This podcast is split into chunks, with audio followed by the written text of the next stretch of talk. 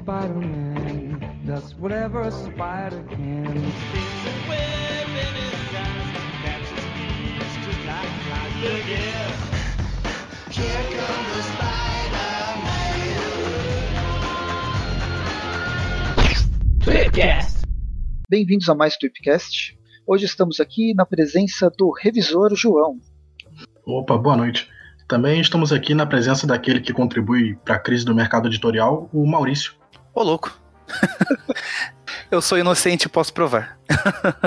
ah, e também estamos aqui na presença daquele que ainda não foi aprovado, o Magari. E estamos aqui também com a presença que eu tenho que editar toda semana, o Presto. e hoje a gente vai fazer um Tweepcast origin... é, um Tweepcast... Ah, eu, tô... eu nunca sou host, aí eu fico engasgando. Hoje a gente está fazendo um tweetcast jornalístico, vou entrevistar a Carol Pimentel e o Cássio Medawar sobre a profissão editor. Eu queria agradecer os dois por terem é, aceitado o convite. E é, quem são vocês, Cássius e Carol? Comentem um pouco, apresentem, se apresentem para as pessoas que nem todo mundo conhece o submundo das revistas em quadrinhos. Aquelas pessoas que normalmente é, que é aquelas que fazem a editora andar. É bom. E aí, gente, boa noite. Estamos gravando à noite, né? Muito obrigado por terem me convidado. É, eu sou Cassius Medawar, eu sou formado em jornalismo pela Casper Libero. É, eu trabalhei como editor de quadrinhos em algumas editoras, né, na Conrad. É, eu trabalhei, eu fui responsável por lançar a linha de mangás deles, né, lançando Dragon Ball e Cavaleiros do Zodíaco no Brasil. Depois eu trabalhei como editor na, na Pixel Media, que era uma editora que era, parce uma parceria entre a Futuro Comunicação e a Ediouro. A gente lançou muita coisa bacana, dentre eles é, europeus como Corto Maltese, é, Milo Manara, Guido Crepax. A gente lançou Spawn, a gente lançou é, várias coisas da linha Vertigo Wildstorm, então a gente lançou Hellblazer, a gente lançou Planetary, a gente tinha uma revista é, mensal de banca que era Pixel Magazine, que foi bem legal. E é, eu trabalho também como tradutor, uh, traduzi vários livros de cultura pop, dentre eles a série Dexter, biografia do Michael J. Fox, do Tim Burton, Clube da Luta, Battlefield 4 e é, até um mês atrás eu era gerente de conteúdo da editora JBC, é, fiquei sete anos lá. Gerente de conteúdo é um nome pomposo para editor-chefe. É, eu cuidava de toda a parte editorial, de todo o conteúdo da editora JBC. É, e aí fui responsável por mudar a cara da editora, é, ajudar a criar um canal de vídeo, é, ajudar a implantar a linha digital da editora, né? Eles têm bastante coisa agora digital e a mudar a qualidade dos produtos, começar a lançar coisas para a livraria.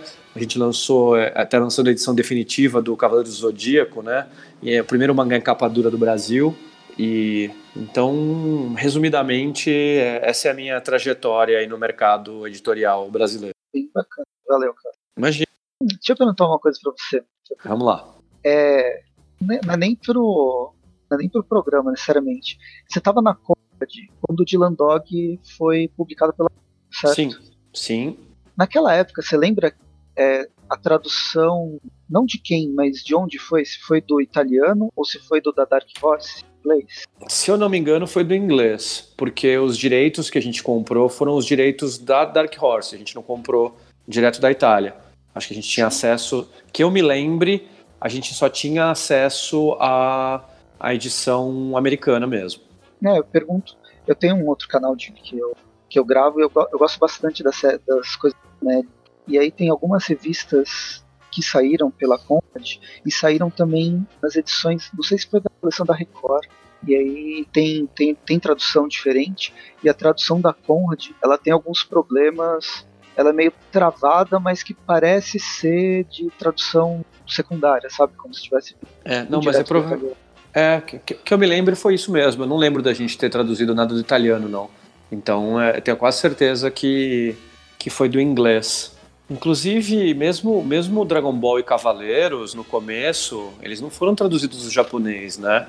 É, era uma época que não se lançava mangá, né? A gente criou do zero como que ia ser feito, o formato, é, nunca tinha sido feito original, né, da, da direita para a esquerda, ordem dura, com onomatopeia não, não, não traduzida, né, só com asterisco e tradução embaixo. Então a gente teve que, que aprender também essa parte da tradução do japonês. A gente teve que é, começou traduzindo Dragon Ball do espanhol e Cavaleiros do francês, e aí aos poucos a gente foi criando uma, uma geração de tradutores de mangá e foi migrando as traduções. Todos os outros mangás que vieram depois já foram já foram do japonês. O próprio Dragon Ball, a partir de um certo ponto, passou a ser do japonês, porque a gente começou a ver que do espanhol a adaptação era meio estranha. É só do francês que a gente manteve até o fim, porque era uma, era uma tradução boa. A gente começou a cotejar com, com o japonês e viu que era uma, uma boa adaptação. Então aí a gente manteve, mas aí a partir de todo o resto que a gente foi lançando, tudo foi, foi sendo feito do original japonês. Legal. Mesmo aquele é. material, depois o material coreano. Coreano era feito do coreano, sim. Né? É, da, da língua original, isso. Sim, sim, sim. Era. era é, tanto que a, a Conrad, na verdade, é, é aí eu já não estava mais lá, mas eu, eu fiz uns trabalhos para eles. É, eles começaram fazendo do francês o Chonshu e depois eles passaram para o coreano. Sim. Porque uhum. eles contrataram um editor, o Jai, que é, era coreano, né? O que facilita bastante. Pois é.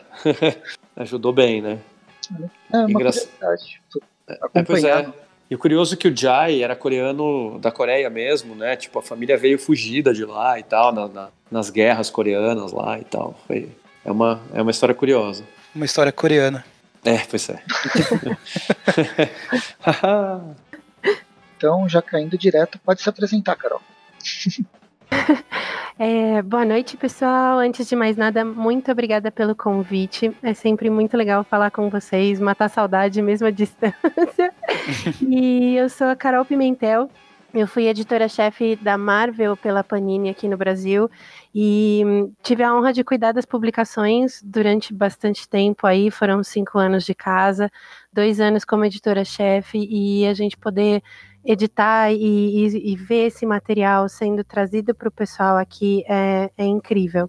Fora isso, eu sou tradutora e eu continuo traduzindo algumas, é, algumas coisas por aí, então continuo traduzindo algumas coisas para Panini, continuo mandando traduções para Igomos, umas coisas com Batman, continuo fazendo coisas da DC também. E hoje em dia, depois da minha saída aí da Panini, eu abri o estúdio, o estúdio Patinhas, que não tem nada a ver com tio Patinhas, e sim Patinhas de gatos. e tô junto com o meu sócio, Guilherme Baldin, que é um artista que está acostumado mais a mexer com essa parte de, de arte, designer e a parte das letras.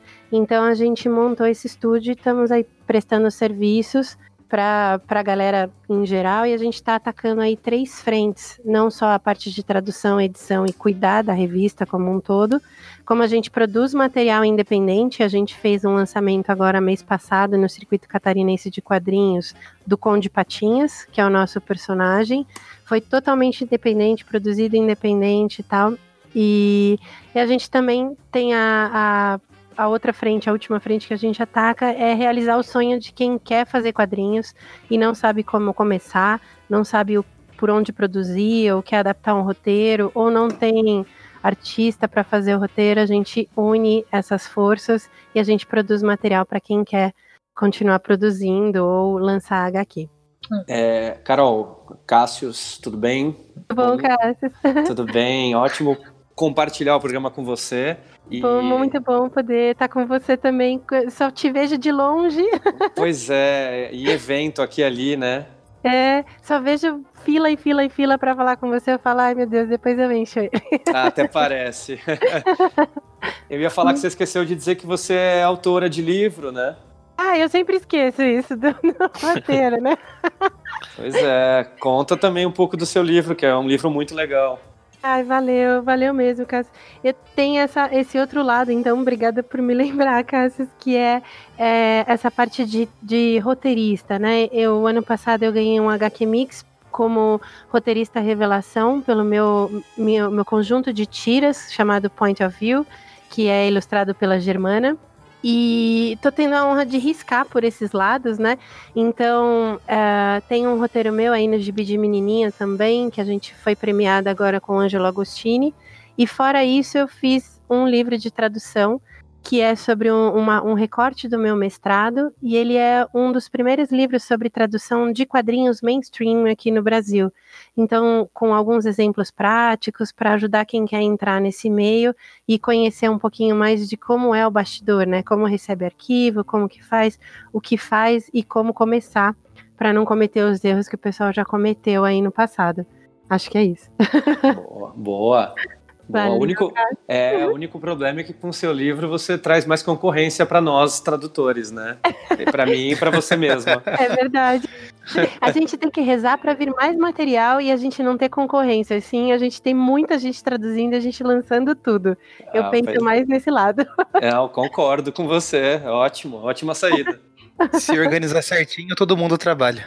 Não todo é? mundo traduz, né? Exato. E a gente fica com todo o material, não fica com buraco nenhum na coleção. Olha pois aí, é. Fantástico.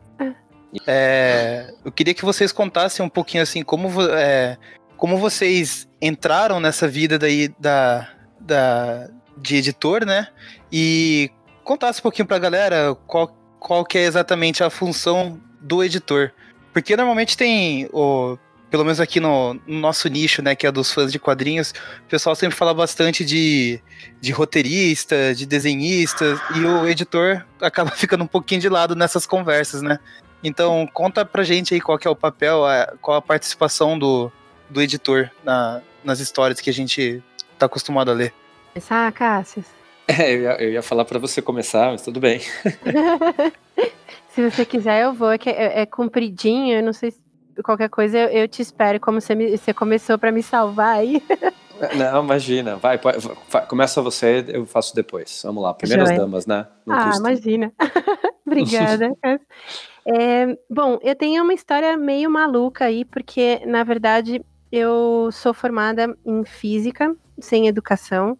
Um, e aí, com isso, eu, eu trabalhava, durante a, a minha graduação, eu trabalhei, eu tive iniciação científica com história da ciência. E nessa época eu já traduzia muitos documentos do inglês e do francês para o português para poder completar a minha pesquisa.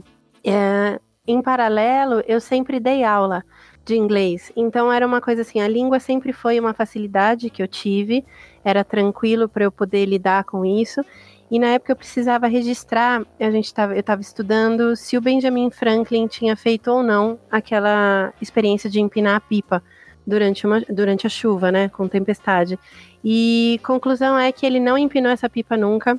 E, e todos esses documentos foram registrados aí através de relatórios que a gente vai entregando na época para a FAPESP. Então eu sempre tive esse pezinho na tradução.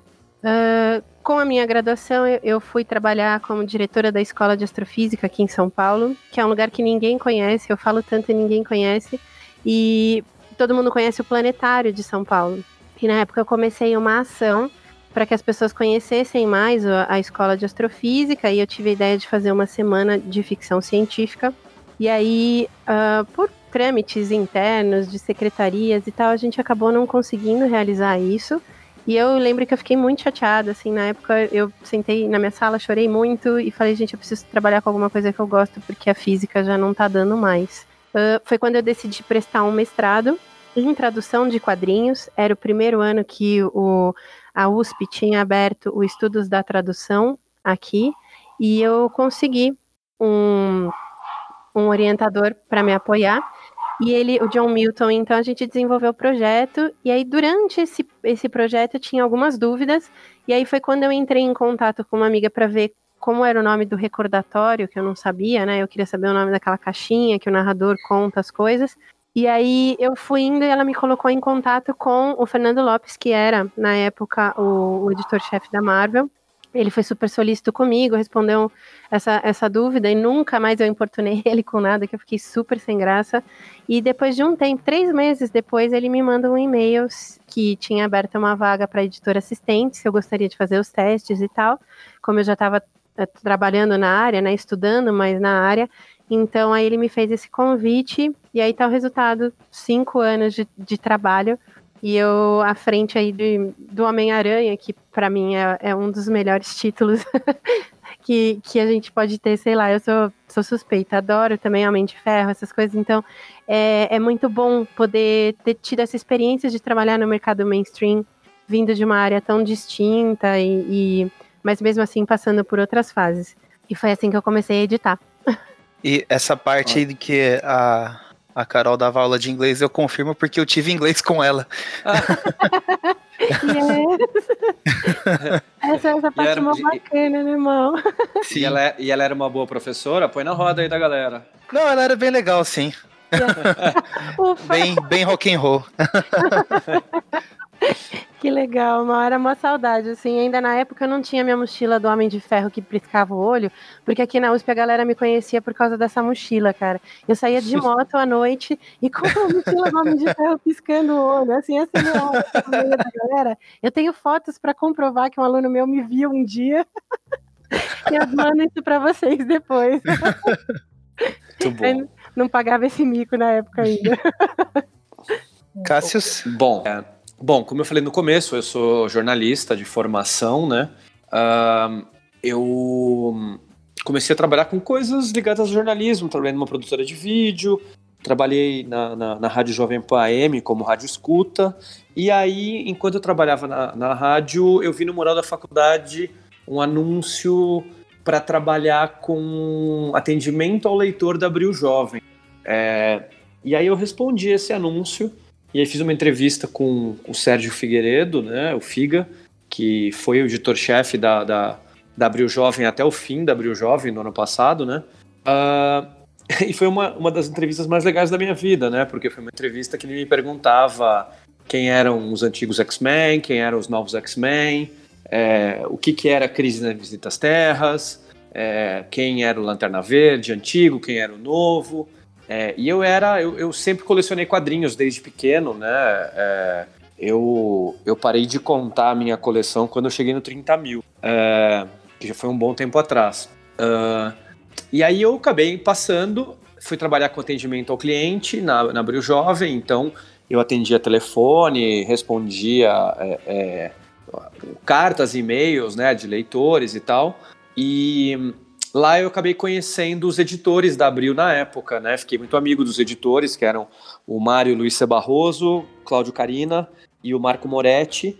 E aí, depois que eu saí da Abril, eu trabalhei de novo com coisas regulares de jornalismo, assessoria, eh, etc, etc. E em 2000, uh, ah, a Conrad estava precisando de alguém para trabalhar lá. Eles procuraram o Mário Luiz C. Barroso, que morava já em Florianópolis, só traduzindo quadrinho, e ele me indicou, porque a gente tinha ficado muito amigo, eu tenho um amigo que tal, é, é bom pro que você quer, não sei o quê. Me chamaram, eu entrei na, na Conrad, então na verdade eu acabei meio que virando editor por acaso, porque quando eles me contrataram, eles não falaram que eu ia ser contratado para editar quadrinhos e tal, eles, eu ia ser contratado para trabalhar na Conrad. E, pô, naquela época quem não queria trabalhar na Conrad, né? Todo mundo lia a revista Herói, adorava a Conrad já tinha Pokémon, já tinha a Nintendo, é, e aí, poxa, fiquei, foi um sonho trabalhar lá, né? E aí, depois de trabalhar um, dois meses sem uma função exata, ah, ajuda aqui, ajuda ali, etc., eu acabei entendendo e descobrindo que eles, na verdade, estavam terminando de negociar os primeiros mangás, né, que era Dragon Ball e Cavaleiro do Zodíaco, e aí falaram, ó, você vai fazer é, a nossa linha de de, de mangás e tal. A gente vai lançar esses quadrinhos e não sei o quê. É, e aí, bom, foi um, foi um negócio interessante, porque eu nunca tinha sido editor e, e eles não tinham, eles tinham uma experiência pequena com quadrinhos, eles tinham lançado só, é, acho que o Game Pés Descalços, em, mas em formato livro, comprado dos Estados Unidos e tal. Então foi um. a gente aprendeu junto o trabalho, a editora e, e, e eu também. E assim que eu comecei a ser editor. Foi meio por, por, por sorte, por conhecer gente, por tentativa e erro. Legal. A, a época que você ficou lá na, na Abril Jovem era que ano mais ou menos? Eu trabalhei na Abril Jovem entre é, 96 e 97. 96, 97, né? Isso, Achei legal peguei... perguntar porque, como você falou que respondia as cartas, de repente pessoal que tá ouvindo tenha os formatinhos da Abril lá do Homem-Aranha. Às vezes até tem é, trecho seu respondendo as cartas, né? Não, não É, sei não, se não, ia não, pro. Homem-Aranha. Não, não. É, é, as cartas das revistas eram respondidas pelos editores. Ah, entendi. Eu respondia, separava direto para os leitores o que, o que você tinha, umas respostas padrão para mandar. Ah, tá certo então. Entendeu? Era isso. Entendi. Mas foi foi em 96, 97, foi exatamente a, a mudança da Abril Jovem. A Abril Jovem ficava na Bela Sintra e mudou para o prédio quando a Abril juntou todas as suas redações naquele prédio lá na, na Marginal Pinheiros. Uhum. Mas É, o, engraçado, o engraçado é que, é, sei lá, o ano passado, eu, eu coloquei no Facebook, tinha, tinha aquele. é, uma corrente que circulava lá dizendo: ah, escreva aqui, não sei o quê, diga como você me conhece e tal. E, e eu nunca faço essas coisas. É engraçado, né? A frase que todo mundo diz, né? Eu nunca faço essas coisas, mas resolvi fazer. É, mas é, é- é mesmo, realmente nunca tinha colocado nenhuma dessas correntes, mas essa eu falei, ah, sei lá, curioso, eu tenho muito, muito amigo, né? Eu tô fazendo aspas aqui, não dá pra vocês verem, né? Mas tem muita, né? Eu tenho é, quase 5 mil né, pessoas que me seguem lá, e realmente você não interage com quase ninguém, né? Muito pouca gente interage com você. E foi muito legal porque eu vi respostas das mais diversas coisas e acho que três ou quatro pessoas que eram dessa época, que falavam, não, eu, eu falava com você no telefone quando você era atendimento do Editor Abril e tal, e eu, eu acompanho seu trabalho até hoje, não sei o quê. Então foi muito legal ter, ter eu não tinha ideia, não, não imaginava que, que tinha gente daquela época que tinha contato comigo ainda. Bacana. Pois é. O João, acho que ia perguntar. É, eu, eu ia comentar dessa, dessa sua entrevista. Você basicamente teve uma entrevista dos sonhos, né? Que o cara te perguntava, então, se você pudesse ser um X-Men, qual você seria? É, pois é. pois é. é. O único problema é que se ele fizesse essa pergunta, nesse caso pode ter resposta errada, né? Porque se for um X-Men que ele não gosta, tava ferrado, É, né? Tem muitas opções. É, porque assim, se, se eu escolher, se eu escolher o Ciclope, aí talvez ele me contrate, porque eu posso ser um bom líder na empresa dele. Mas se eu, se eu escolher o Wolverine, eu vou ser um cara contestador, e daí talvez ele não queira me contratar, né? Então depende, você tem que pensar bem o que, que você vai responder, né? Se, se eu fosse a Fênix, né, eu podia ter acessos de raiva, sei lá, né? legal, legal. É. Xavier é um cara meio invasivo, né? Sabe o que todo mundo tá pensando. Pois é. Só que, em geral, só que em geral se mete muito na vida dos outros. É. e, e sobre a função de editor, assim, né? Como, como que é a rotina, é, de acordo aí com a experiência que vocês tiveram, né? Trabalhando em, em editoras diferentes, em períodos diferentes também. O que, que, que vocês podem estar contando aí pro, pro pessoal? Você quer ir, Carol? Tu faz, quer, quer ir lá? Ah, Já- pode ir, porque eu já falei um monte agora, né? A gente vai revezando Vamos um de- pouquinho, então. É, vamos dividir, né? Fechado. Bom, é, como editora lá na Panini, a gente tem algumas divisões por conta de nomenclatura e por conta de cuidados com períodos e tal. Então, ahn, na Marvel, a gente tinha um editor para sagas cósmicas, um editor para Vingadores e um editor aracnomutante, que no caso era eu, que estava cuidando desse material. Ahn, com isso, as revistas eram divididas anti- antigamente pelo outro editor sênior, depois eu passei a fazer a divisão. Então, e aí a gente mantém essas divisões justamente por causa para não ter problema, né? Todas as vezes que eu tinha que fazer pequenas inserções, e era uma coisa que eu, que eu evitava muito de fazer durante a edição, ficar colocando notinha ou colocando elementos que atrapalhem a narrativa. Eu sempre evitei fazer isso, mas em alguns casos eu achava que era fundamental a gente nortear o leitor ou explicar alguma coisinha. Então, aí nesses casos fundamentais, a gente, eu fazia pequenas inserções de notas. Então, assim, em geral, mais ou menos como era o trabalho do editor. É, a gente recebia a lista de materiais, né, que, que seria que, que o editor vai trabalhar. Com isso, você tem tradutores específicos já que estão acostumados com as diferentes linhas e com os personagens, para que, de novo, não ocorra problema de nomenclatura, problema de linguagem, problemas de acertos né, com, com os nomes.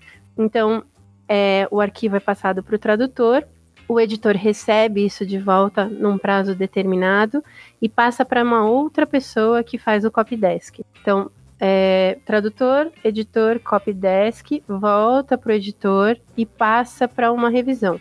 Porque antes, esse copy desk é um ajuste na tradução. Então, se a gente percebe que alguma coisa não ficou muito boa, que a gente mudaria ou que colocaria de outra forma, é nesse período que a gente faz o ajuste. Depois a gente manda para o revisor ortográfico, que devolve para a gente e a gente tem que ver se aceita ou não as correções. Porque muitas vezes, se a, a, a revisora ortográfica não está acostumada, ou o revisor, ele começa a fazer aquelas trocas, ou sentinela a sentinela, e começa a dar problema para o leitor.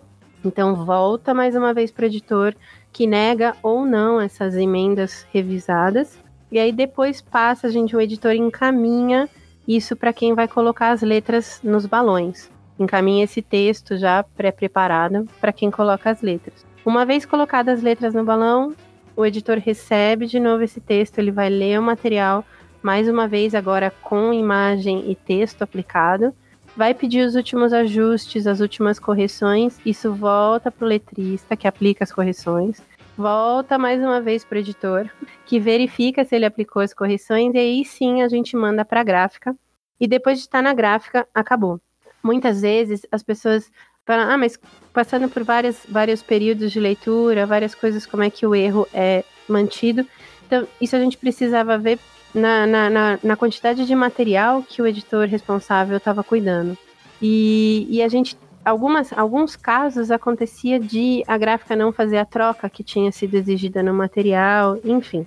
Mas uh, passa por várias dessas etapas e no final, então assim, entregado para gráfica a gente não tem mais como olhar. E uma média, assim, no, no auge ali, em 2018, eu estava cuidando de 11 revistas só, sozinha. E, e, os outros editores também, uma faixa de 8, 10. O, o, o Guerrino, na época, estava com 11 revistas também. Então, é uma coisa assim, vocês imaginam frenesi de controlar toda essa linha de produção. Né? Enquanto você envia material de um, você está recebendo. Por exemplo, eu enviava material do Aranha para ser traduzido, eu estava recebendo dos X-Men mandando do Wolverine, recebendo do Aranha e assim indo. Você tem que coordenar toda essa linha de produção até que a revista seja enviada para a gráfica. Ufa, acho que deu para entender. É, deu para entender que é uma, loucura. é bem doido Nossa, o processo. 11 revistas. Olha, eu vou, olha, eu vou trabalhar lendo gibi, que legal. É o que todo mundo fala. ah, você vai trabalhar lendo de vizinho. Gente, quando você vê, é uma loucura tão grande. Assim, eu tinha meses que eu tinha, eu, eu tinha agenda aberta do lado para eu saber que mês que eu tava hoje. E assim, porque eu tava trabalhando com me, três meses à frente, né? Dois, três meses à frente. Então eu tava mandando, fechando uma revista, por exemplo. A gente tá agora em agosto. Eu estaria fechando uma revista de outubro e recebendo revistas para ler quase na de setembro. Então você trabalha com meses diferentes, sua mesa é uma loucura. Eu tinha uns esquemas para organizar as coisas, eu tinha ficha impressa de Homem-Aranha quando eu editei o. Uh, quando eu estava editando essa parte do Aranha Verso, eu tinha, meu, aranhas impressas em tudo quanto era canto para ver qual terra se estava certo, se tinha dado problema, se alguém tinha pulado, porque é muita informação para a gente controlar enquanto você lida com várias revistas. Quem pensa que é só sentar lá e ler a revista e fazer isso tranquilamente como a gente faz em casa na rede, tá bem enganado. Acho que foi. E, e Cássius, como que era aí a sua, a sua experiência, a sua rotina, as funções que você exercia?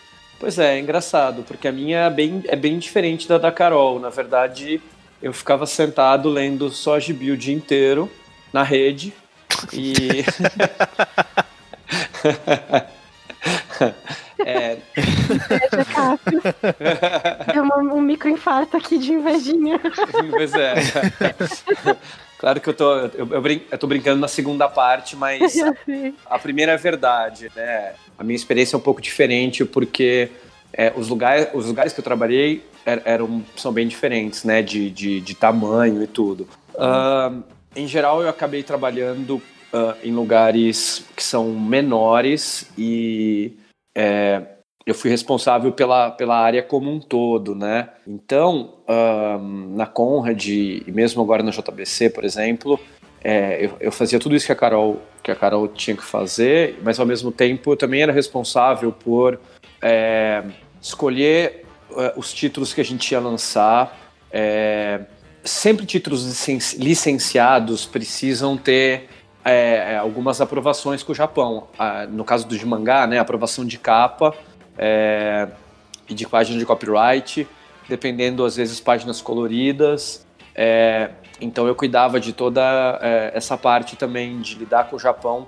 conversar sobre projetos editoriais com eles, é, formato, se a gente poderia colocar uma coisa a mais ou não, ah, aprovar é, essa parte toda de, de capa e etc. Agora no final, no caso do JBC, também é, é, conversar sobre nosso projeto digital com o Japão, né? Então também fazia parte da, da, da- do trabalho, né? Então decidir sobre o projeto, grade. É, no caso do JBC, é como eu falei, né? Eu era é, é tipo um editor-chefe, o gerente de conteúdo, era responsável por todo o conteúdo da editora.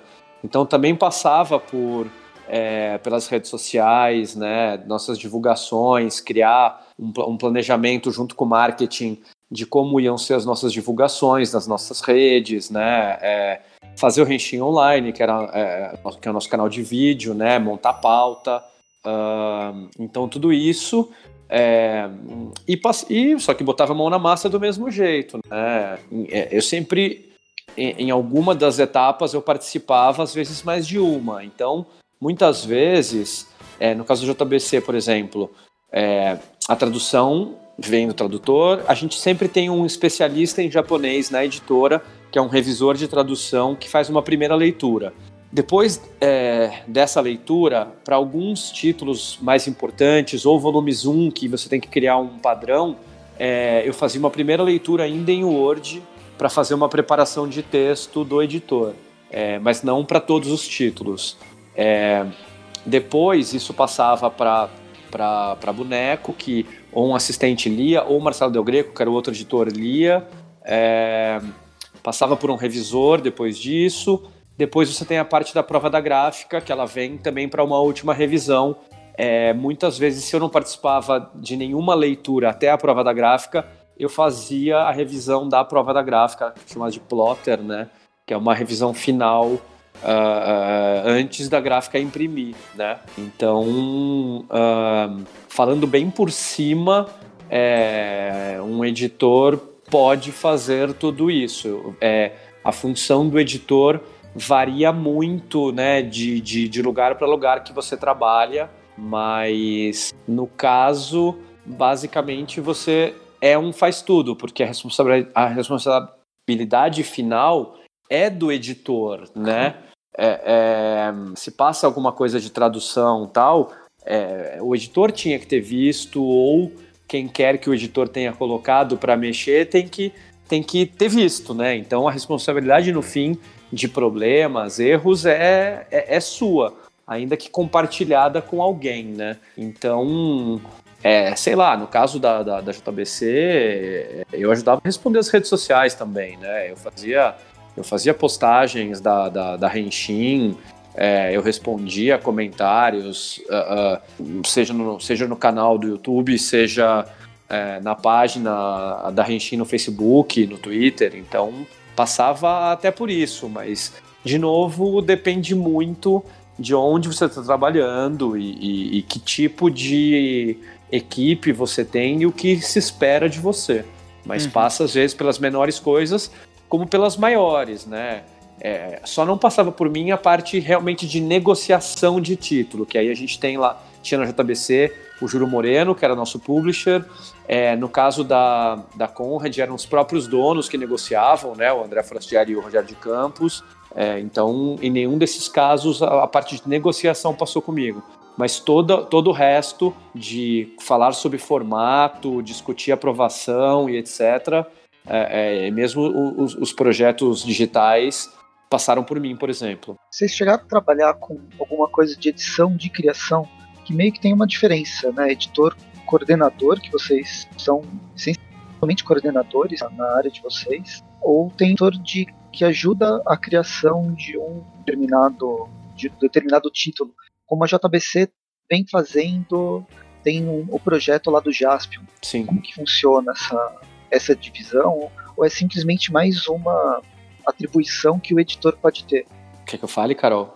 Pode, pode falar, Cássio. É bom, é, é, então, uh, eu acho que assim, é mais, é mais um viés que o editor pode ter. É um tipo, é um tipo de edição diferente de quadrinhos, né?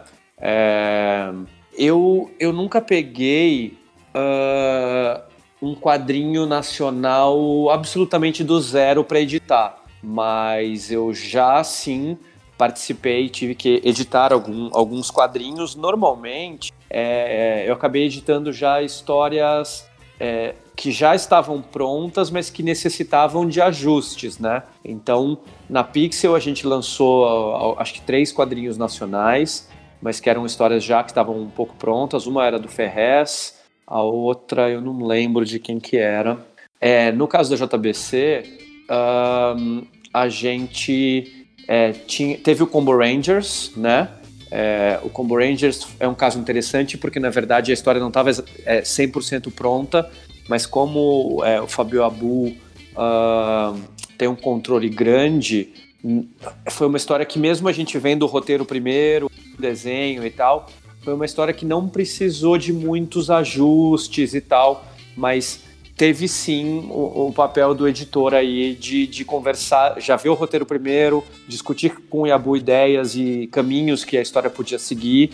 É, além do Combo Rangers, a gente tem na JBC o concurso nacional de mangás, né? Então, além da gente julgar as histórias e ter os vencedores, na hora de publicar essas histórias, elas passavam por uma edição também para corrigir algumas coisas. Então tinha essa parte de, do trabalho do editor, de montar a revista, de botar comentários e também conversar com os autores para algumas correções. E agora, no caso do Jaspion, trabalhei até uma parte só, né? Porque eu, eu saí no final de junho da JBC. É, é, foi um trabalho do zero. A gente conversou com o Yabu no começo, é, esse roteiro foi feito a muitas mãos junto, várias ideias de vamos por esse caminho e tal. O Yabu fez um, uns dois ou três drafts diferentes. A gente acabou tendo que até mudar a história para cá e para lá para chegar num ponto que todos concordassem. É, e agora já, já tá na parte de, de desenho, já está sendo desenhada a história. Então, é, sim, eu, eu tive contato, ainda que não enorme, aqui e ali com, com edição nacional. E e é bem diferente porque você tem que pensar em algumas outras coisas, né? Você tem que pensar no ponto de impacto da história, se o autor está conduzindo bem, se ele colocou é, páginas duplas para dar impacto, se ele, se ele fez momentos pré-revelação an antes de você. numa página que vai ser antes de você virar a página. É, é, tem todo um tipo de pensamento um pouco diferente que você tem que ter do que ao editar histórias licenciadas. Que legal, Cássio. É bacana porque isso fica bem de, de contrapartida com o que a gente faz. Fazia, né, no caso. É, a, a, quando a gente lida ali com a Panini, a gente tinha, por exemplo, as capas, foi legal que você comentou, a gente também tem que licenciar. E as capas, é, toda vez que a gente tinha que verificar com licenciante, perdão, era, era uma correria, porque elas vão meses de antecedência.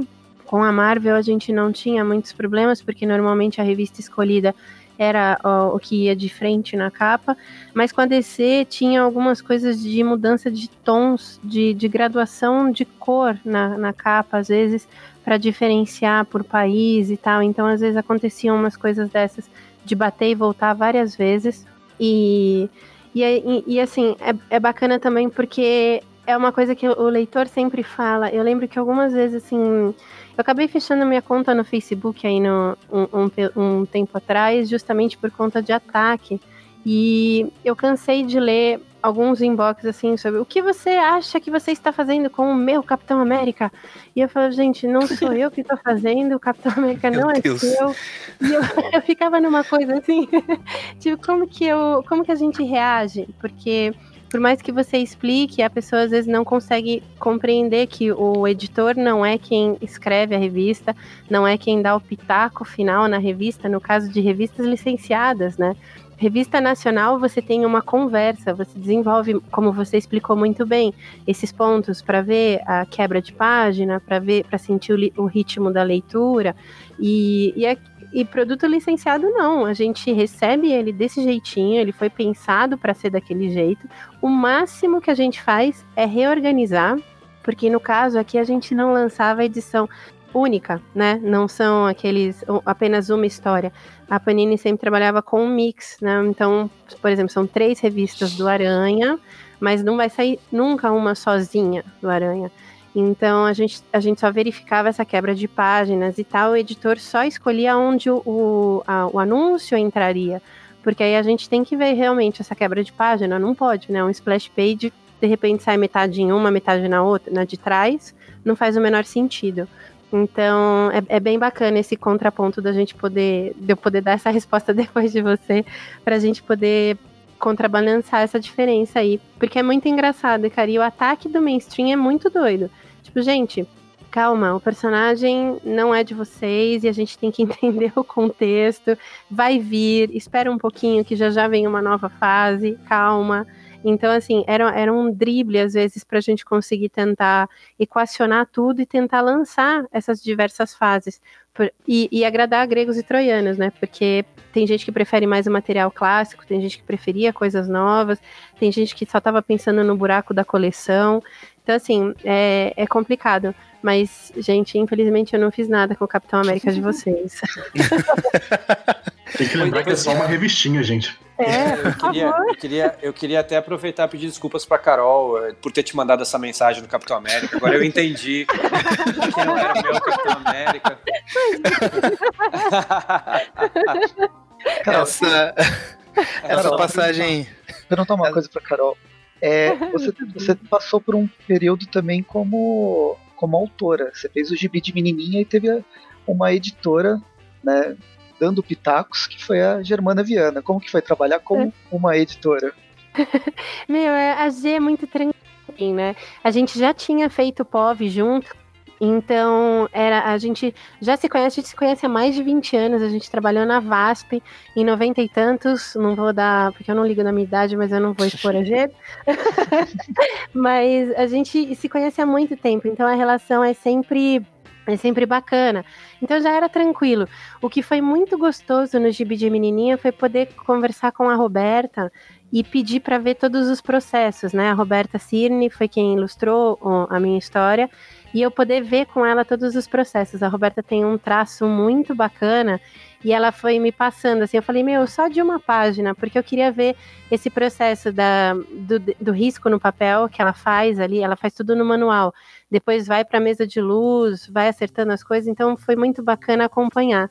E como a gente mandou a história primeiro para G, a gente foi a primeira dupla que entregou. Ainda foi tranquila, não toma bronca de editora. foi de boa. Legal. Essa, essa passagem que a Carol contou aí do o que vocês estão fazendo com o meu Capitão América me fez lembrar de uma um podcast que eu vi uma vez com o, o Saladino, que ele tava contando das histórias dele de editor também.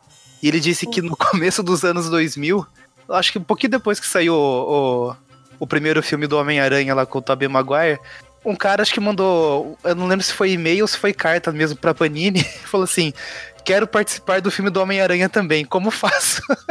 Ai, meu Deus. Gente, mas acontece de tudo. Tinha gente passando na porta da editora, às vezes, para levar porque era apresentador de. Era animador de festa infantil e se vestia de Homem-Aranha e queria ir lá escrever. E a gente fala, gente do céu, calma. é, pera um pouco. a gente. Você tem que lidar com um, um monte de, de, coisinhas assim que você não tá esperando, né? Você fala, gente, eu não. Cada não, dia uma é surpresa. Assim. É, bom, não é, não, não, não é só isso, né? É, é eu sempre. É, eu até tinha esquecido, mas eu sempre conto, quando eu conto essa história que eu trabalhei no atendimento ao leitor lá da Abril, que vira e mexe, ligava, ligava a criança lá e falava: Ah, eu quero falar com o Mickey, por favor. Ah, meu Deus. É, aí, aí a gente. É, mas eu não podia responder. Uhum. Não, o Mickey não existe. Eu tinha que não, falar: mas... Não, então, o Mickey mora nos Estados Unidos, ele mora aqui blá blá blá. Quando, quando eles ligavam pra mim, eles falavam com o Pateta, né? É Era o Pateta que ficava atendendo o telefone. Ai, cara. Tem alguma história curiosa nesse sentido, Cássio? Mais depois pro, na linha dos mangás? Uh, cara, perguntava, olha... perguntava se você era o Cassius do Cavaleiro do Zodíaco lá.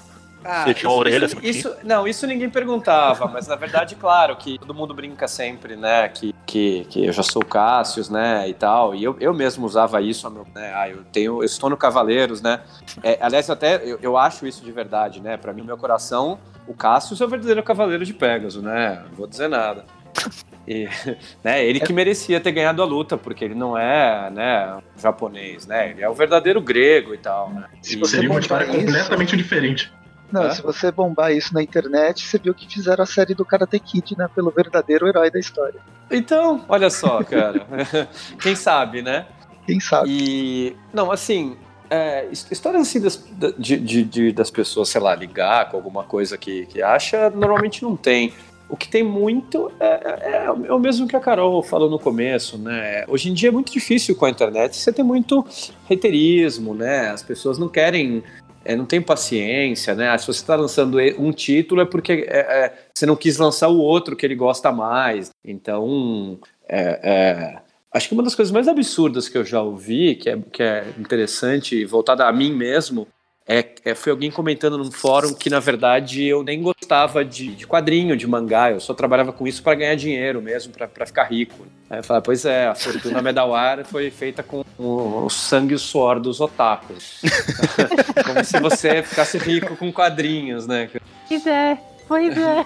né? Po- Pobre do, do, do cara que comenta isso, né? Acho que aí a gente já vê a falta de conhecimento mesmo, assim, porque não- não- não- os valores da indústria, assim, a gente não tá falando de negociação de licença, isso são outras coisas, mas o- os valores que a gente ganha, o, o que é feito aqui é tudo tão normal, é tudo tão, sei lá, às vezes até abaixo da média. Não, é abaixo da média, sempre. Fala, "É, então, essas coisas, eu lembro, uma vez eu conversei com um, um amigo, advogado, e ele falou, nossa, mas meu, você ganha só isso, cara, você gosta muito do que você faz, porque é. é desesperador.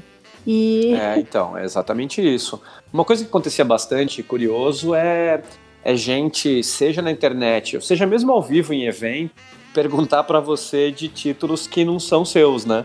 Que são de outra editora, né? Então, é, é- isso é engraçado. Ah, quando vai sair o próximo One Punch Man? Eu falava, olha, não sei, se você quiser, se quiser eu posso perguntar lá na Panini e eu te respondo depois.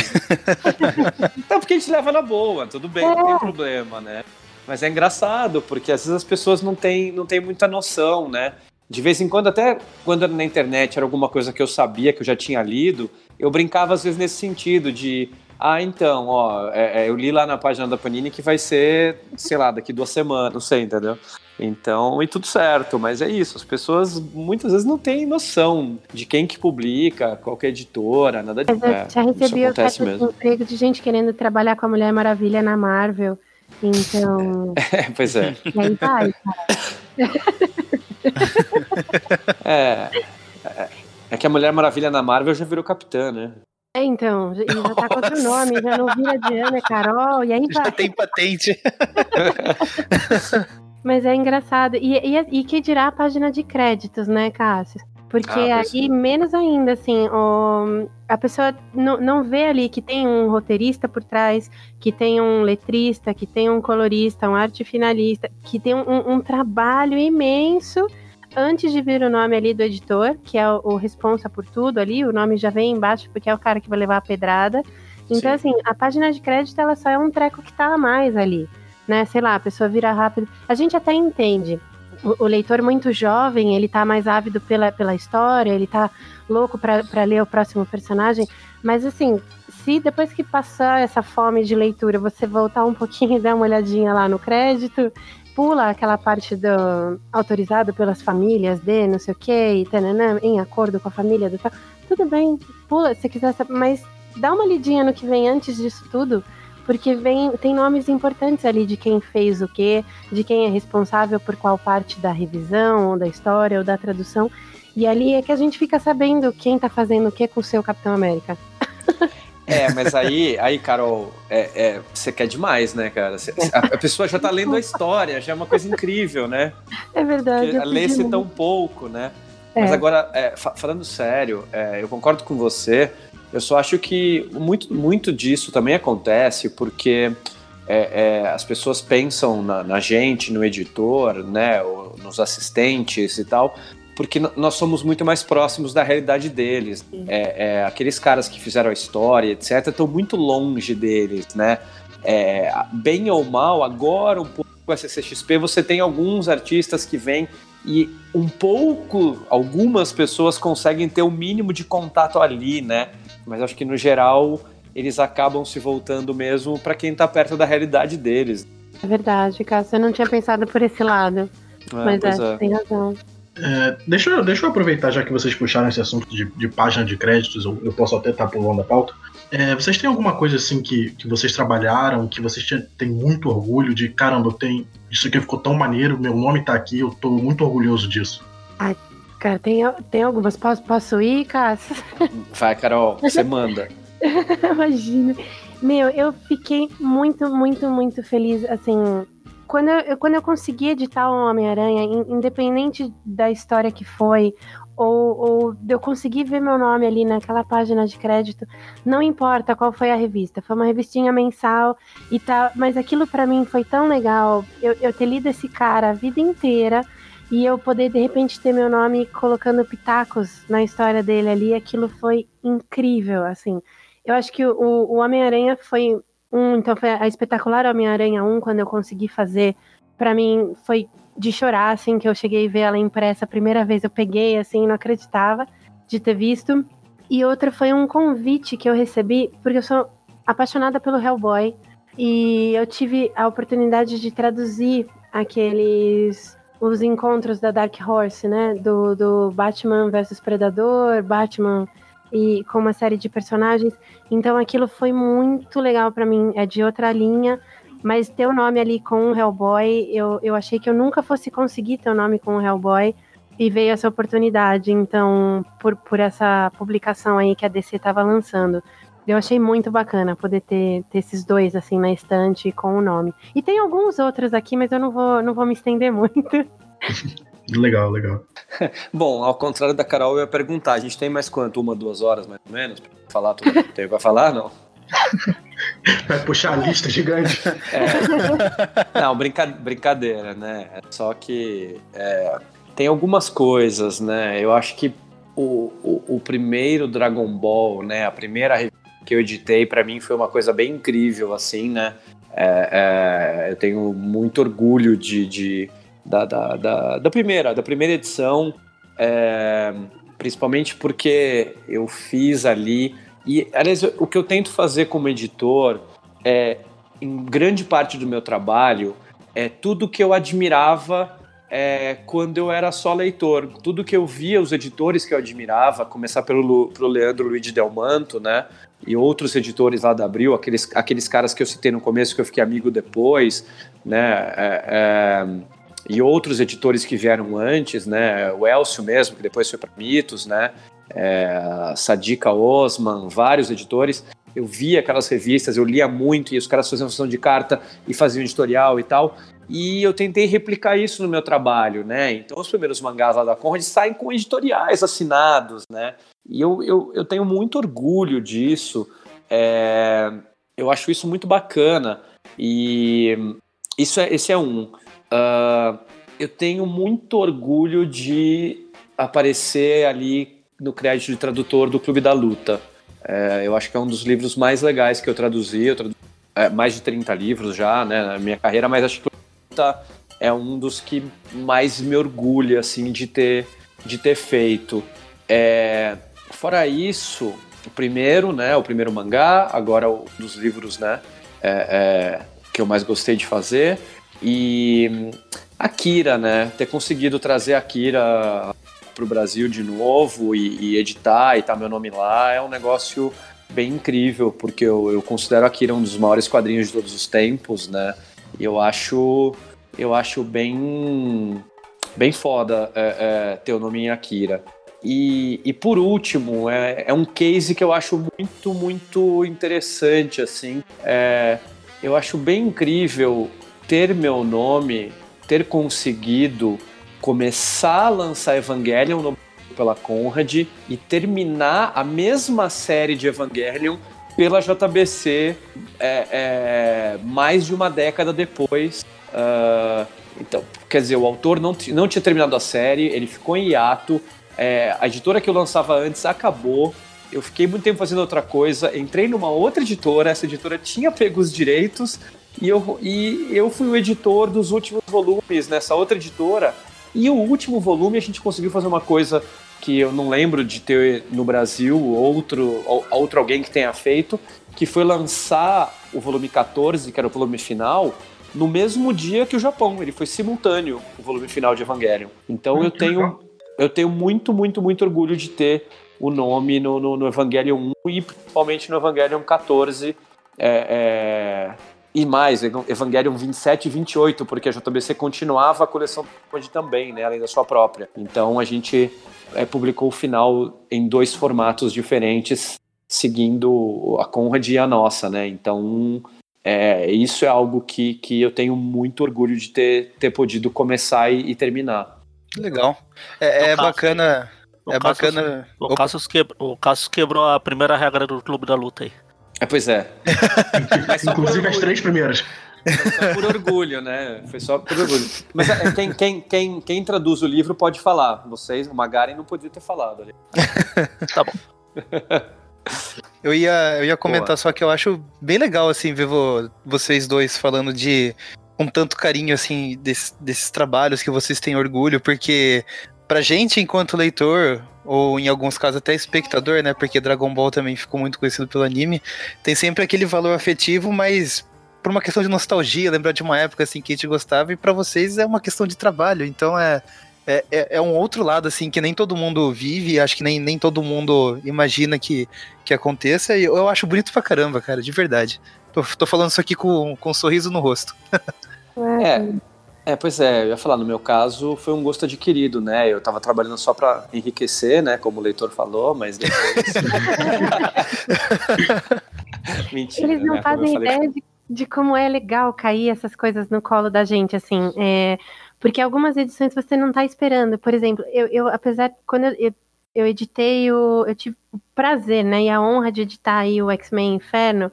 Então, foi um, assim, caótico isso chegar para mim como editora sênior, assim, a gente tem um, um, volume de trabalho extra, né, é, a mais aqui, que não entra no caso da, da edição, que é a função do chefe ali, que as pessoas não fazem ideia. Então, assim, cara, quando eu vi aquilo, a quantidade de páginas que eu ia editar e como que ia sair, o que eu falei, gente, eu não acredito, é, eu não sei como, mas eu vou fazer. Eu vou fazer de algum jeito.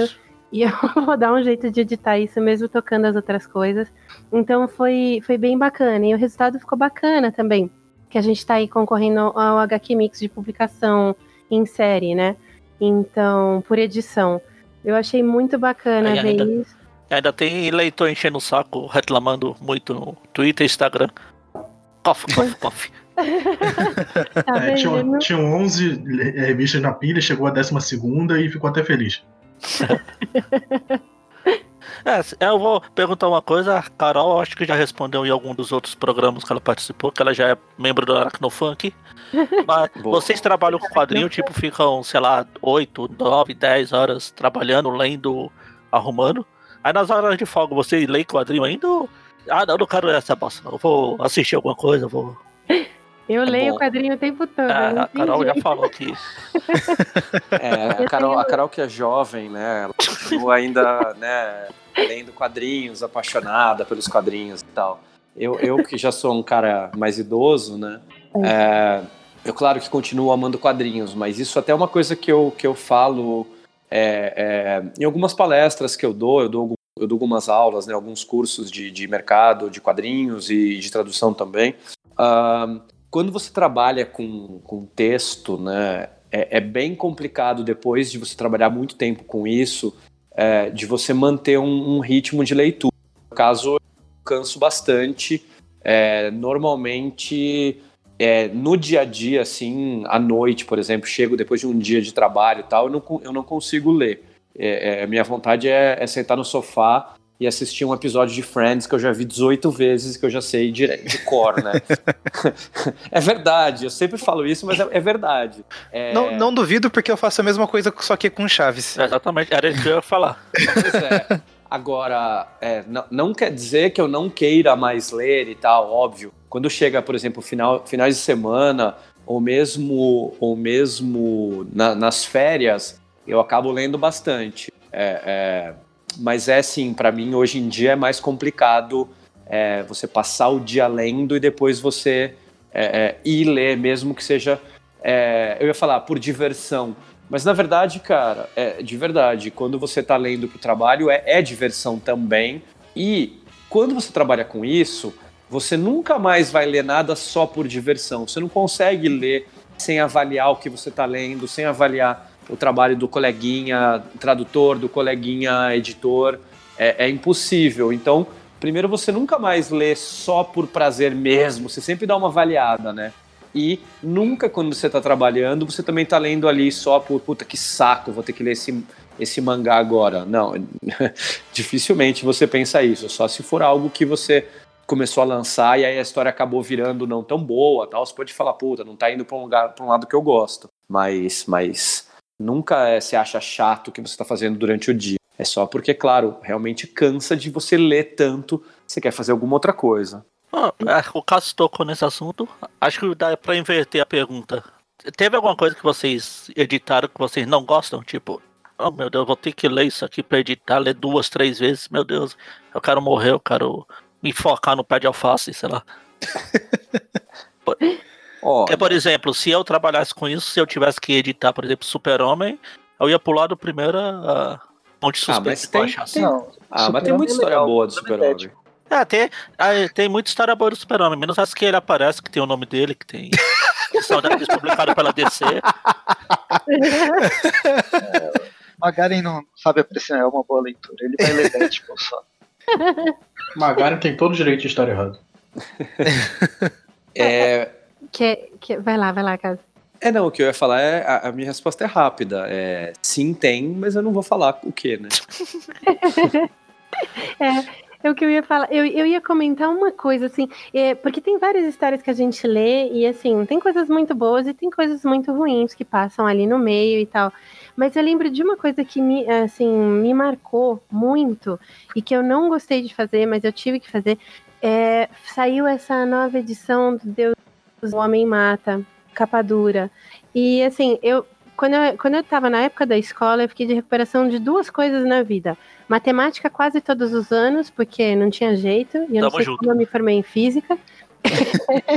e ensino religioso eu peguei recuperação duas vezes, cara. Então, assim, aquilo para mim era uma bronca era uma bronca. E ler Deus ama o homem mata, eu tive que verificar todas as citações da Bíblia, uma por uma, Nossa. e colocar elas direitinho, do jeitinho que elas devem ser. Então, assim, aquele bagulho, eu olhava aquilo e eu lembrava do padre que me deixou de recuperação copiando 500 mil capítulos da Bíblia, e eu queria morrer, assim. então, foi um treco que marcou muito. E eu, eu brincava com o Rodrigo Guerrino na época, eu falei, Rô, eu jurava que eu ia fazer tudo, que eu ia trabalhar com quadrinho e que eu nunca mais ia ver a Bíblia na minha frente. E aí falou, Carol, então pode começar a chorar, porque quem vai revisar tudo isso é você. E não teve jeito, assim. Foi, foi terrível, cara. Foi... Não que eu tenha alguma coisa contra a religião, ou contra a Bíblia, ou contra. É, era só uma, uma, uma rispidez de lembrar todo aquele trauma de ter copiado aquilo 500 mil vezes na quinta série. É, Tem uma coisa que não, só, é, não a, Carol, a Carol falar disso me lembrou que, que é uma coisa interessante, que a gente pode realmente. Eu, eu tenho várias coisas que não é que ah, eu achava. Você achava ruim. Tem algumas que você achou ruim e fala, putz, né? Não queria. Mas muitas vezes, é, quando é algo muito trabalhoso, e principalmente às vezes quando é reedição, que você leu aquilo e você sabe que você vai sofrer. Então, por exemplo, é, revisar a, a, as edições novas de Death Note foram complicadas, porque é, Death Note era um mangá que eu tinha lido como leitor e eu tinha gostado muito, eu gosto muito de Death Note ainda, mas quando a gente lançou as versões que eram a, Black Edition, né, que é dois em um, então eram, eram, eram 12 volumes que viravam seis. E os autores escrevem pra caramba. É, é, é que nem é que nem os X-Men do, do Claremont, né, cara? É um bilhão de textos por página. E aí era muito complicado de você fazer aquilo, porque às vezes você não conseguia nem fazer num dia só, você tinha que fazer em alguns dias diferentes, porque tinha outro tipo de trabalho. Então você já sofria por antecipação para fazer um trabalho como esse que você sabia que é, era muito texto de uma coisa que você já leu antes e é, isso, isso é bem complicado às vezes no nosso trabalho. Vocês Inclusive... queriam ter é, editado alguma coisa, qualquer área, não precisa ser quadrinhos da Marvel, mangás ou as, os locais que vocês trabalharam em específico, mas algum quadrinho que vocês que queriam trazer para cá, alguém trouxe ou que ainda não, não veio para cá, pro Brasil. Carol? Não, eu não consigo pensar nessa, nessa resposta assim, porque acho que tinha tanta coisa de coleção histórica que eu, já, eu achei que eu jamais fosse ver na vida, assim, esse inferno mesmo foi uma coisa que eu achei que nunca ia sair aqui no Brasil. É, e, e, poder ter lido ele inteirinho, assim, separado, jeitinho que deve ser e tal, então foi muito legal isso. Eu não sei se ficou alguma sobra, assim, eu acho que eu sou meio fácil de agradar, porque eu acho que eu já li tanta coisa que eu queria ter lido e, e em vários formatos diferentes, em vários. Meu, tem capa dura disso, capa, capa mole do outro e, e, tal. Então, eu acho que eu, que eu fiquei muito contente, assim, com, com as coisas que saem. Eu gosto muito das publicações da Veneta, que eu acho muito legal, assim. Eu gosto muito de ler Crumb, eu acho foda demais. Eu achei que eu nunca fosse ver isso, achei que era só pegar coisa de Zap Comics aí das antigas. Então, foi muito legal poder ver essas coisas prontas, sabe? Acho, acho que eu só tenho que agradecer e que venha mais, cara, que venha mais, como eu falei, para ter mais espaço pra gente traduzir todo mundo e pra gente ter todos os buracos completos de coleção. É, eu não quero me vangloriar, mas eu trabalhei com Crumb lá na Conrad. é, então, eu li, cara. Micro invejinha de novo. é, é, olha, para mim é, é, é, difícil porque realmente eu fiz muita coisa em muita área diferente e eu não, eu não posso reclamar. Eu, eu penso exatamente muito o que a Carol falou. Eu acho que eu tenho muita sorte na vida de ter conseguido editar o tanto de coisa que eu editei nas, nas mais variadas áreas, né? É, é, pô, eu consegui, eu consegui editar Akira, né, recentemente. Eu acho que a única coisa que eu não editei, que eu gostaria de ter editado, era pelo menos uma história do Homem-Aranha. Ah, porque é porque é porque porque é o meu personagem preferido, né? Ah, Sempre foi meu personagem preferido da, da infância, assim, né? Então acho que é o único, porque até o Batman eu editei, porque na Pixel a gente publicou é, Batman e Planetary, é, Planetary e Liga, e Liga da Justiça. Então até Batman, que eu gostaria de ter editado, eu consegui editar também, né? Editei Sandman, editei Preacher, um, editei Dragon Ball, editei Cavaleiros, é, acho que só Homem-Aranha mesmo. É, e eu gostaria de ter editado Harry Potter no Brasil, se eu pudesse. Olha, máximo. Vocês é. trabalharam só com. só, entre aspas, com quadrinhos ou editaram livro, revista? O caso eu não lembro se chegou a editar aquela renchinha que a JBC tinha, só o Del Greco. Não, a renchinha eu não peguei, mas eu eu, eu trabalhei na Conrad e eu ajudei nas revistas lá, né? Então eu trabalhei a editar Herói, a, a Nintendo World também, né? É muito diferente o trabalho de quadrinho para essas revistas, de tipo de matéria, de... É bem diferente, é bem diferente. É bem diferente porque você tem que, é, a cada edição nova, é, claro, é como uma edição de quadrinhos, né? Você tem que começar uma edição nova, mas você tem que fazer um espelho da revista, você tem que bolar quais vão ser as pautas da revista. É, ó, na JBC mesmo, eu editei a, a, a, JBC tem uma revista chamada Hashtag, que é uma revista de comida japonesa. É, eu era o editor da revista também, né? Informação. Então você tem que fazer uma reunião de pauta com quem quer que faça a revista com você, ver quais ser os assuntos daquela revista, quantas páginas vai ter cada matéria, é, onde você tem que encaixar publicidade, é, se vai ter sessão de cartas ou não, é, escrever as matérias, né, passar, ir, é, é, é, ver qual que vai ser o tamanho da matéria, se vai ter foto, o que, que vai ter, é um trabalho bem diferente. E eu editei livros também, né, porque lá na, lá na Conrad eu também ajudei na parte de, de livros deles, e na JBC a gente editou alguns livros, né, a gente lançou a Light Novel do Another, é, agora a gente acabou de lançar Overlord, é, a gente, né? Eu não tô mais lá. Mas eu, eu passei por uma gama diferente de. Não, não só quadrinhos. Ah, é, teve os livros do Death Note também, né? Sim. A JBC lançou. Pois é, mas esse, esses foram antes da minha época. Ah, foi antes. É. os livros do Death Note e o teve uma light novel do Kenshin também. Eu não estava lá. É. Já encaminhando mais ou menos para o final, é, eu quero ser editor. O que, que, eu preciso fazer? Existe alguma faculdade, algum curso que eu preciso fazer? Preciso fazer ou é, qual é o caminho que alguém que queira ir para essa área precisa precisa passar? Bom, a minha sugestão para você é não seja.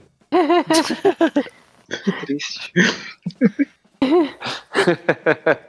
Brincadeira. Quer, quer, é. quer, falar aí, Carol? Você não. que é a Bom, mulher dos livros tal? É, não? é que eu acho que, assim, a, pra gente editar, é como você falou, Cássio, a gente é monofun, assim, multifunção, né? Uhum. Você precisa ter um, um conhecimento e um trato para lidar com diversas pessoas em diversas fases e você tem que, uh, eu acho que antes de pensar em, em, faculdade, em curso, em coisas, tem que ver como você consegue lidar com as coisas, porque o editor ele é responsável por muita, muita coisa. Não é só sentar e ler, então tem toda essa parte de distribuição de prazos, controle de prazos, controle de planilhas. Você vai ter que cuidar de muitos materiais ao mesmo tempo. Claro, salvo eu estou especificando mais para a área de quadrinhos, né? Porque é mais difícil você trabalhar com um único título, salvo algumas editoras, mas quadrinho mainstream, a produção é insana. Então, a, o que vai sair aqui no Brasil também é insano. Então, você vai precisar cuidar de muita coisa. Outra, outra coisa fundamental, que aí sim já começa a pegar em buscar curso e coisas assim, seria essa parte. Existem algumas pós-graduações aí especializadas para quem quer editar, para quem quer trabalhar com o mercado editorial, o que eu aconselho procurar. Então, independente da sua área, você pode se especializar numa pós e aí chegar então até o mercado de trabalho um pouquinho mais preparado, mas a gente sempre sabe dessa distância entre academia e mercado de trabalho a gente precisa aproximar isso. Então, vai precisar dessa sua experiência, vai precisar do controle, você ter um autoconhecimento muito grande sobre as suas capacidades e ser honesto com você mesmo. Se você achar que é muita coisa para controlar, procure, uma, procure outra fase de trabalho. Dá para trabalhar com a tradução ou com a parte de ilustração, se você gosta mais, dá para escapar. Mas não tem como você ser um editor sem conhecer uma língua com a qual você vai trabalhar. No caso do inglês ali, é fundamental, você precisa, porque volta e meia você precisa fazer ajustes, porque você está com o material final e é você quem vai liberar esse material, e se você não souber consultar ou não souber olhar, você não tem como responder por isso. Ou ter alguém que entenda sobre a língua na editora que você possa dialogar e você possa chegar. Porque não é todo mundo que fala tudo. Então, uh, no caso de, de, quadrinhos, você vai precisar, às vezes, até de mais de uma língua. Porque a gente tem personagens aí que misturam várias e várias palavras aí em, em russo, em, em, alemão, em francês. Então, além de tudo, tem essa parte aí na que você precisa se resguardar. Mas eu acho que é muito mais entender você mesmo como uma pessoa consciente, ter necessidade de administrar uma gama gigantesca de coisas e um conhecimento de línguas. Se você tiver essas três características, aí você pode buscar se especializar em um curso ou de jornalismo ou de letras, que eu acho que seriam as, as faculdades mais recomendadas, e depois talvez uma pós aí para completar esse estudo. É, eu tenho certeza que quando você falou em controle de planilha, o Eric já separou o currículo dele para mandar. Boa. A Carol esqueceu de a Carol esqueceu de mencionar a faculdade de astrofísica também, né? né? É porque essa daí ajuda a traduzir a mente ferro. né? A, a Carol pode ir pra, pra Panini pra trabalhar nas histórias do astronauta lá. É. A toma da Mônica. é, complementando o que a Carol, o que a Carol falou, uh, é, ninguém nasce editor, né? Então, é, sim, eu acho que, que o caminho é, é bem o que a Carol disse. É, o ideal é você ter, é fazer uma faculdade de humanas, em geral letras, jornalismo ajudam, mas pode ser alguma outra também, história, tem muita gente que fez algumas outras. E normalmente você começa trabalhando em uma editora como assistente, né? Então, é, isso provavelmente vai ser o que mais vai te ensinar a ser editor. Ver, viver o dia a dia de uma editora, viver o dia a dia de, de fazer livros, mangás, o que quer que seja, né, quadrinhos, etc. Uh, uh, isso é, uma, é, algo que vai preparar você provavelmente para ser editor, né? você tem que ter sempre, óbvio, é, o maior é, é, conhecimento adquirido que você puder, é, é, estudar sempre, ler sempre muito de tudo, porque tudo vai te ajudar a, a, a ser editor, a ser assistente, a ser editor, a ser tradutor. Quanto mais você tiver cultura geral, mais isso vai ajudar você no seu trabalho, né? É, língua é fundamental, você tem que ter pelo menos uma, é, pelo menos português já é, é, fundamental, mais uma, um inglês pelo menos, né?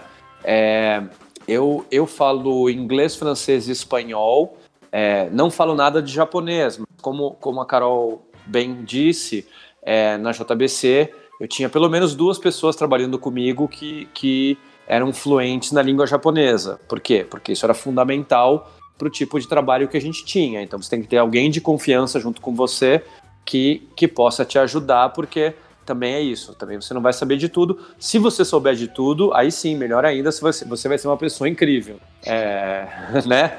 É, é óbvio, quanto mais você souber, melhor. Sempre vai ser um diferencial para você. É, e você tem que sempre estar atualizado. É, eu acho que isso vale, claro, não só para editor, mas para qualquer profissão. Mas é, é, principalmente quando você é editor, você trabalha com público, você tem que estar muito ligado em tudo que está acontecendo, novas tecnologias, redes sociais, etc. Então, hoje em dia, isso também é um, é um diferencial para quem quer trabalhar nessa área. Alô? Oi? Não, Alô? Silêncio. Achei que tinha caído. Eu tinha caído. É, eu, eu também achei, cara. Pois é, ficou é, Vocês ficaram emocionados com o que eu falei? Sei lá, né? Eu estava aqui secando as lágrimas. Bom, é, acho que com uma pergunta final. é, vocês falaram um pouquinho do, no começo aí do, do, do projeto que vocês estão tocando, mas é, vocês dois recentemente saíram aí da- das editoras que, que estavam trabalhando e a gente sabe que o, o, o mercado editorial no Brasil, assim como vários outros setores, não está nas melhores situações. É, Queria saber, então, quais são os planos do para vocês aí do futuro? O que, que vocês acham? Se Tem expectativa de melhoras? Se vocês já sentem que está melhorando?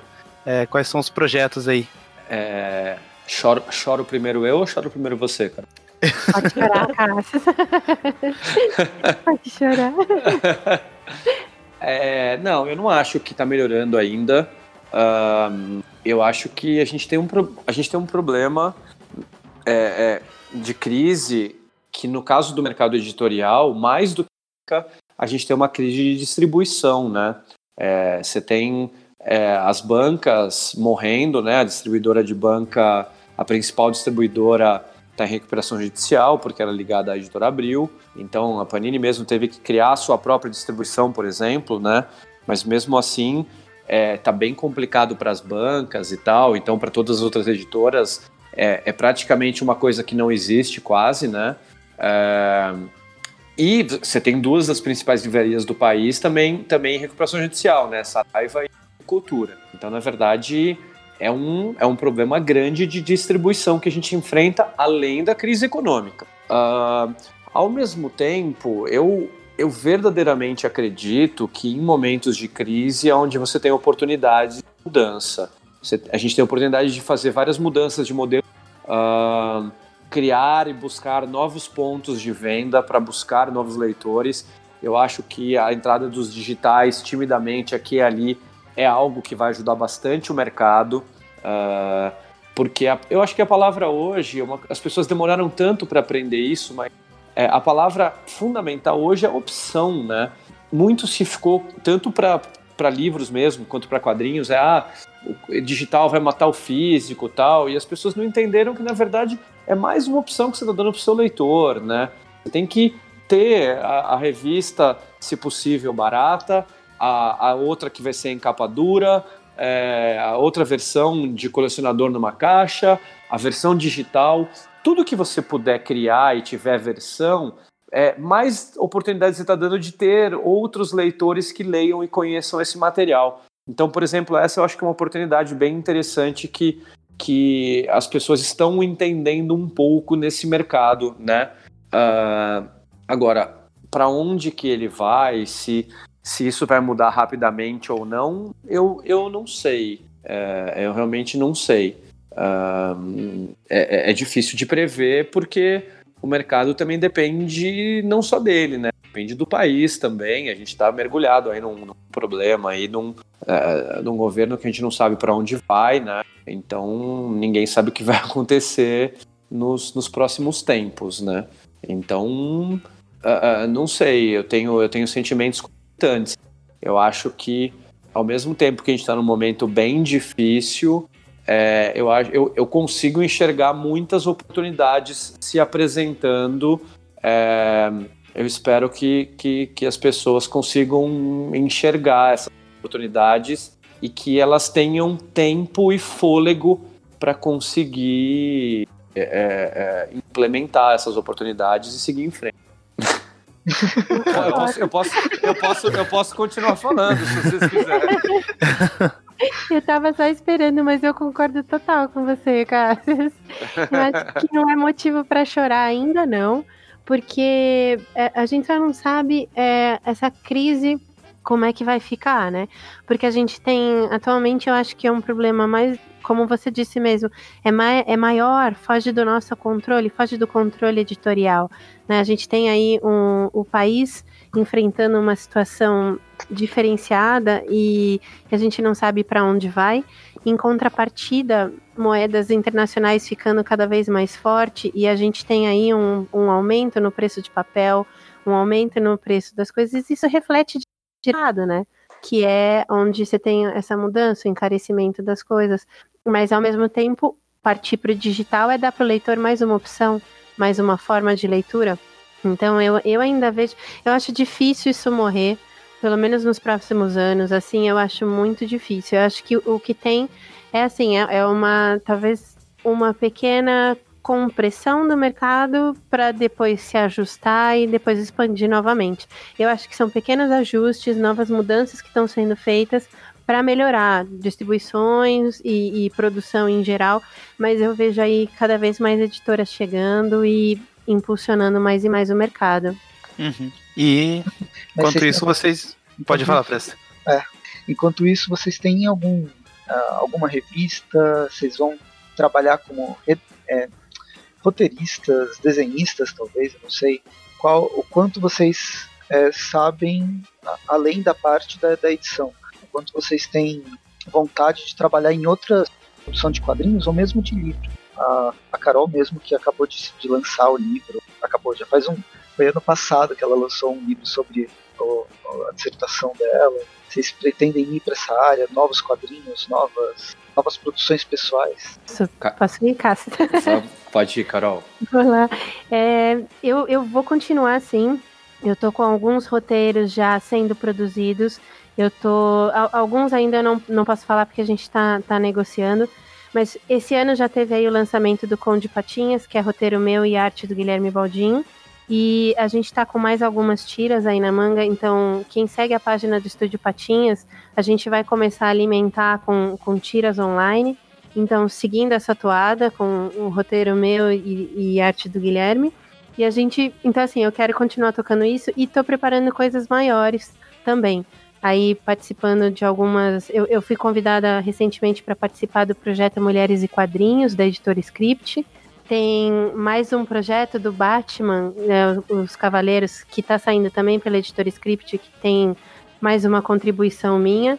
E tô, tô tentando ver aí, eu tô, assim, para deixar para vocês uma diquinha, eu tô mexendo num POV 2 e tem mais novidades ainda vindo. Acho que é isso. Ah, bom, eu tô pensando em virar Google Boy, eu acho que eu vou ganhar mais dinheiro.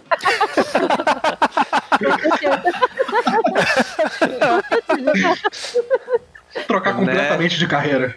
Pois é. é um mercado crescente, vai. Né? Foi, foi engraçado, né? Quando eu saí da JBC, muita gente nas minhas redes perguntou se eu ia me dedicar à vida de surf profissional, né? E, porque eu, né, eu gosto muito de esportes, eu surfo, eu jogo bola, né? Aí eu falei, é, vou, vou sim, cara. Se cuida Medina, né? Hashtag. pois é, bom seria, né? Se eu tivesse 1% da habilidade dele. Uh, falando sério agora, uh, na verdade eu, eu, eu voltei a trabalhar só como freelancer por enquanto, né? Eu já já voltei a fazer tradução de livros. É, e eu tô também a mesma coisa que, que a Carol. Um, não, a, a, parte de escrever roteiros ou livros, isso não é muito comigo, assim, não é algo que, que, me, que me pega. Mas eu tô, eu tô engatilhando alguns outros projetos, eu gostaria de, de, de trabalhar mais com projetos a partir de agora. É, de repente, é, é, até ajudando algumas editoras é, é, nessas é, oportunidades que eu vejo de mercado. Ah, atualmente eu sou, eu sou colunista do Publish News, né, que é portal de mercado editorial né, e eu também sou conselheiro do Prêmio Jabuti, né, o maior prêmio do mercado editorial. Então eu também estou envolvido com, com o prêmio desse ano, né? Tu, tudo, tudo que é relativo ao prêmio desse ano, o, o conselho cuida, né? Então eu também tô, tô cuidando disso. Então, uh, o que eu queria mesmo era só ficar na rede lendo gibi, mas é, é, eu tô, tô fazendo essas coisas todas. Você continua dando aula, Cássio? Ah, continuo cheguei, dando aula também. Boa. Cheguei a fazer um curso online com você e com o Guilherme Kroll naquela. Na Casa de Educação? de quadrinhos, na Casa de, de, Educação. Sim, legal. É, eu continuo, eu continuo dando aula, obrigado que você me lembrou disso. É, no, num site chamado LabPub, eu dou um curso de tradução, junto com o Guilherme Kroll e com a Monique Dorazio. Eu dei aula ontem, inclusive. Dentro desse curso de tradução, uma das aulas é tradução de quadrinhos, né? É, e eu também continuo dando alguns cursos lá na Casa Educação, é, é, normalmente aí sim, de edição de quadrinhos. É, nesse sábado mesmo, por exemplo, é, a gente, eles têm umas turmas de MBA de mercado editorial. E nesse sábado eu vou dar aula de edição de quadrinhos junto com o Guilherme Kroll para para acho que sexta turma de MBA editorial deles. Então, sim, eu continuo dando aula. É... Esse ano eu vou participar da Bienal do Rio, né? Nos dois primeiros dias da Bienal, sexta e sábado, eu vou ter palestras de, de, de mercado editorial falando sobre sobre quadrinhos digitais e autopublicação de quadrinhos. Ah, maneiro. É. De repente esse, eu passo por lá. Ah, esse, pod, esse podcast virou quase um alunos contra ex, ajuda, ex, ex estudantes. É verdade. Professores, né? É verdade. Boa. Leitores contra editores. Isso aí é o dia a dia, né, da profissão. É. Não falo nada. Boa, Desculpa. gostei, Carol. Foi boa. Ah, bacana. É, não sei se vocês querem falar mais alguma coisa, se vocês querem falar alguma coisa que não seja sobre edição, também sejam livres. Quiser mandar um beijo para alguém? Mandar um beijo para os seus pais, para sua mãe. É, eu ia falar, e quero mandar um beijo pro meu pai, para minha mãe, para Foi muito legal. Eu vou mandar um beijo para vocês só. é, bom, eu queria é, agradecer vocês pelo convite, é, agradecer a Carol pela, pela companhia brilhante nesse podcast. É, saudades, espero que a gente se encontre aí num próximo evento. Faz muito tempo que a gente não se vê, né, Carol? Verdade, verdade. É, pois é. E hum, agradecer quem estiver ouvindo, dizer que vocês podem me encontrar aí pelas redes sociais. É, todas as minhas arrobas são arroba Cassius Medawar, né? É, tanto no, no, eu tô no Instagram, tô no Facebook, tô no Twitter e tô no LinkedIn. E hum, se vocês quiserem perguntar mais coisas aí, ficaram com dúvidas que vocês ouviram, podem me adicionar lá e me perguntar, porque eu sou fácil como um domingo de manhã. Eu respondo todo mundo. É, que máximo. Que máximo. Cássio, eu queria agradecer também toda a sua gentileza. Quero, quero encontrar logo você pra gente. Eu, eu juro que eu vou entrar na fila da, do pessoal que eu vi para falar com você quando eu vi. Cala a boca, cara. e, e, agradecer de novo os meninos do Aracnofan. Muito obrigada por, por essa parceria que a gente teve aí todos esses anos. E muito obrigada por terem me chamado, mesmo eu não sendo mais Aracno Editora, mas continuando com ele no coração. E, e gente, obrigada pela oportunidade. Estou aí com o Estúdio Patinhas, então se a galera quiser dar uma olhada, arroba Estúdio Patinhas, é, estúdio com S, sem E, é, como no inglês. E, e a gente se vê por aí. Tô de volta no Facebook, por favor, não briguem comigo. Eu vou aceitando vocês aos pouquinhos. eu tô olhando muito bem as pessoas que me xingaram por causa do Capitão América. Eu tô esperando ainda é, pra não aceitar. ah, me, me, aceita, vai, Carol. Mentira. Não, eu, acabo aceitando todo mundo. Depois, assim, depois que eu vou vendo as broncas, aí eu vou ficando. Cho eu, eu, eu, choro um pouquinho, depois eu, eu, eu vou limpando as pessoas de novo. eu, eu, espero não passar por isso. Mas, mas zoeira da parte, assim, se alguém quiser entrar em contato também, eu tô de volta aí no Face. No Instagram, Twitter eu mal uso. Eu sou muito atrapalhada com ele. E aqueles decks me assustam. Então, é, Instagram, Facebook e LinkedIn, eu tô por aí. Ou no e-mail de sempre, carol.pimentel.gmail.com, a gente pode se falar. É, fala, fala de novo o seu e-mail, só que cortou um pouquinho bem na hora o, o áudio. É carol.pimentel.gmail.com Cortou porque é e-mail, se não cortasse era inteiro. Valeu, gente. Boa noite. Muito obrigado Eu ia falar isso. Com essa encerramos muito bem esse podcast. Então é isso. Bem, valeu vocês que estão escutando o podcast até agora. Desculpe pelas gaguejadas que eu estou sempre gaguejando. E obrigado Imagina. por todo mundo que, que, compareceu e que veio participar dessa conversa que foi super legal. O programa ele vai entrar meio dentro de uma de uma ideia que o, o, o Tweepcast ele faz programas ah, na última sexta-feira do mês. A gente tem um programa falando sobre tem, temático né, discutindo um tema sobre Homem-Aranha. Mas existem algumas, uh, algumas séries falando sobre editoras, sobre animações. E agora a gente vai começar a falar sobre profissões, começando, começando com o cérebro por trás de toda, de toda a organização do quadrinho, que são os editores. É Bacana. É isso aí. Valeu. Começando, começando com um dos principais vilões do Homem-Aranha, né? Afinal, o Jameson é também um editor-chefe. Olha aí! Verdade. Ele meu está, sonho. E né? ele está meu sempre sonho. certo. Então, eu sempre, eu sempre, eu, nunca quis ser o Peter Parker, Jameson. Mentira. mentira, mentira. É, lembrando que então o Tweepcast é um programa do site aracnofan.com.br. Acesse lá para conhecer todos os nossos conteúdos, temos matérias, temos outros podcasts, temos o, o Tweepview Classic que sai toda quarta-feira, onde a gente comenta as histórias antigas do Homem-Aranha em ordem cronológica, e o Tweep View, que sai às sextas-feiras, onde o pessoal vai lá e comenta as histórias atuais. Uh, você também pode ajudar a gente financeiramente, se você achar que vale a pena, acessando o padrim.com.br barra aracnofan. Lá você encontra todas as informações é, a partir de que valor você pode ajudar e as recompensas que você ganha com isso. Se você não pode ajudar financeiramente, você sempre pode ajudar compartilhando nas suas redes sociais. Temos o Facebook, o Twitter e o Instagram, tudo com a arroba aracnofan. Você encontra a gente facinho. E temos o nosso grupo de discussão no Facebook também. Você consegue o acesso direto ali pela página. Eu acho que é isso. Isso aí então. Valeu, pessoal. É Obrigado, Obrigada, gente. Falou, pessoal. Até a próxima.